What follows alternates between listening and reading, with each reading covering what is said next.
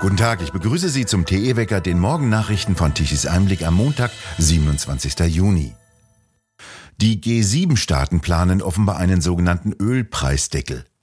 Wie aus dem Umfeld des G7-Gipfels hervorgeht, will US-Präsident Biden offenbar einen sogenannten Ölpreisdeckel gegenüber Russland verhängen. Biden will mit dem Höchstpreis für russisches Öl die Einnahmen von Russland begrenzen, heißt es weiter. Wir müssen zusammenstehen. Diese politische Weisheit vermittelte der amerikanische Präsident vor seinem Treffen mit Kanzler Scholz am Rande des G7-Gipfels im bayerischen Schloss Elmau.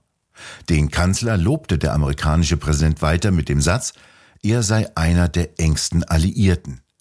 Das Weiße Haus teilte nach dem Treffen zwischen Scholz und Biden am Sonntag mit, der amerikanische Präsident habe bei den bilateralen Gesprächen die historische Zusage Deutschlands begrüßt, die Verteidigungsausgaben deutlich zu erhöhen. Biden und Scholz hätten unterstrichen, dass sie der Ukraine weiterhin militärische, wirtschaftliche, humanitäre und diplomatische Unterstützung zukommen lassen würden. Thema sei auch gewesen, wie die Auswirkungen des Krieges in der Ukraine auf die weltweite Nahrungsmittel- und Energiesicherheit abgemildert werden könnten. Am Dienstag ist eine gemeinsame Absichtserklärung der G7-Länder geplant. Weltweit werden die Demonstrationen gegen die Corona-Zwangsmaßnahmen in Kanada, Frankreich und in vielen anderen Ländern fortgeführt, allerdings auf etwas niedriger Flamme als bisher. In Paris und Lyon wurde am Sonnabend erneut für die Abschaffung des Impfpasses demonstriert. Wie jedes Wochenende mit breiter Unterstützung der Gelbwesten, die allein in der Hauptstadt an jedem Samstag seit Monaten zwei Demonstrationszüge organisieren. Freigestellte Krankenpfleger und Feuerwehrleute berichten, wie sie von einem Tag auf den anderen ohne Bezüge waren. In Toronto ist die sogenannte Freiheitsparade auch im Sommer aktiv. Angeblich ist über den Sommer eine Wiederauflage der Proteste in der kanadischen Hauptstadt geplant. Der Protest nimmt den Charakter einer Revolte gegen Premierminister Trudeau an. Die konservative Parlamentsfraktion hat ihren Mitgliedern offiziell die Teilnahme an friedlichen und legalen Demonstrationen gegen die Zwangsmaßnahmen im Zeichen von Covid erlaubt. Daneben wird eine neue Stellungnahme Trudeaus zum Abtreibungsrecht mit Bildern von Freiheitsprotesten kontrastiert. In Australien beenden die einzelnen Bundesstaaten ihre Impfpflichten in kleinen verwirrenden Schritten. Lehrer dürfen in New South Wales und Victoria wieder ungeimpft in den Dienst zurückkehren. In Victoria müssen Mitarbeiter im Gesundheits- und Gepflegedienst noch immer mindestens eine Dosis vorweisen. In New South Wales hält man hier zwei Injektionen für erforderlich, in Südaustralien gar drei davon. In der Hauptstadtregion brauchen Lehrer wie Krankenpfleger keine Impfung mehr. In den USA sind bis zu 40.000 Nationalgardisten von der Entlassung bedroht. Sie haben bis zum kommenden Donnerstag Zeit, ihre Impfung nachzuholen. Beobachter weisen auf die gesunkene Geburtenrate im ersten Quartal 2022 hin. Offen ist, ob dies an Nebenwirkungen der Impfungen liegt, die von einer israelischen Studie bereits belegt wurden. In Großbritannien berichteten die Menschen von möglichen schweren Nebenwirkungen der Impfungen. Studien weisen daneben auf weitere kritische Wirkungen des Lockdowns auf die Entwicklung von Kleinkindern hin, Darunter fallen Defizite in Feinmotorik, Problemlösungskompetenz, soziale Kompetenz und Kommunikation. In Ecuador gibt es noch immer heftige Proteste gegen hohe Benzinpreise, zu niedrige Preise für landwirtschaftliche Produkte und hohe Lebenshaltungskosten.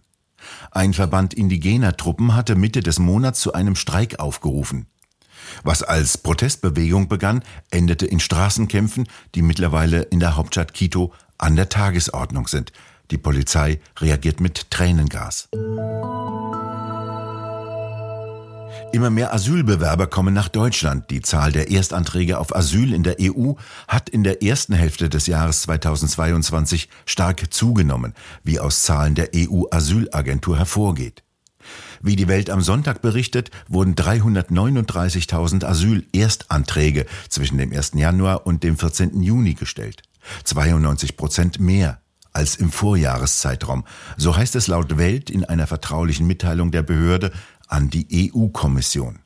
Hauptsächlich kommen die Asylbewerber mit 32.900 Zuwanderern aus Afghanistan. mit 34.900 aus Syrien sowie mit 22.900 aus Venezuela, die vor allem nach Spanien wollen. Ukrainer stellten nur 22.700 Anträge im laufenden Jahr. Sie können aufgrund einer Sonderregel ohne Asylverfahren einen zeitlich befristeten Schutz in der EU erhalten. Deutschland ist seit 2012 durchgängig das Hauptziel von Asylbewerbern in Europa. In Osthessen hat am vergangenen Wochenende ein Elektroauto ein Zweifamilienhaus in Brand gesetzt. Im Neuhofer Ortsteil Dorfborn in der Nähe von Fulda ging ein elektrischer Audi e-tron in Flammen auf. Der Wagen stand in der Garage, so konnte das Feuer das gesamte Wohngebäude entzünden. Das Haus war mustergültig klimageschützt, doch dies erwies sich als besonders gefährlich für die Feuerwehrleute. Die Batterien und eine Photovoltaikanlage auf dem Dach machten das Löschen besonders gefährlich. Die Feuerwehrmänner mussten sich vor Stromschlägen schützen, denn die Fotozellen auf dem Dach liefern weiterhin Strom. Der elektrische Audi e-tron wurde zu einem Löschbecken transportiert und unter Wasser gesetzt, um ein weiteres Durchgehen der Batterie zu behindern. Das Zweifamilienhaus ist unbewohnbar, Experten schätzen den Schaden auf rund 500.000 Euro. Immerhin wurde das Nachbarhaus vor dem Übergreifen der Flammen geschützt. Ein Tief über dem Atlantik westlich von Irland schaufelt weiterhin schwülwarme Luft aus dem Südwesten nach Deutschland. Die Wetterlage bleibt weiterhin sehr unbeständig. In der sehr warmen, schwülheißen und feuchten Luft bilden sich immer wieder heftige Gewitter und lokale Starkregen.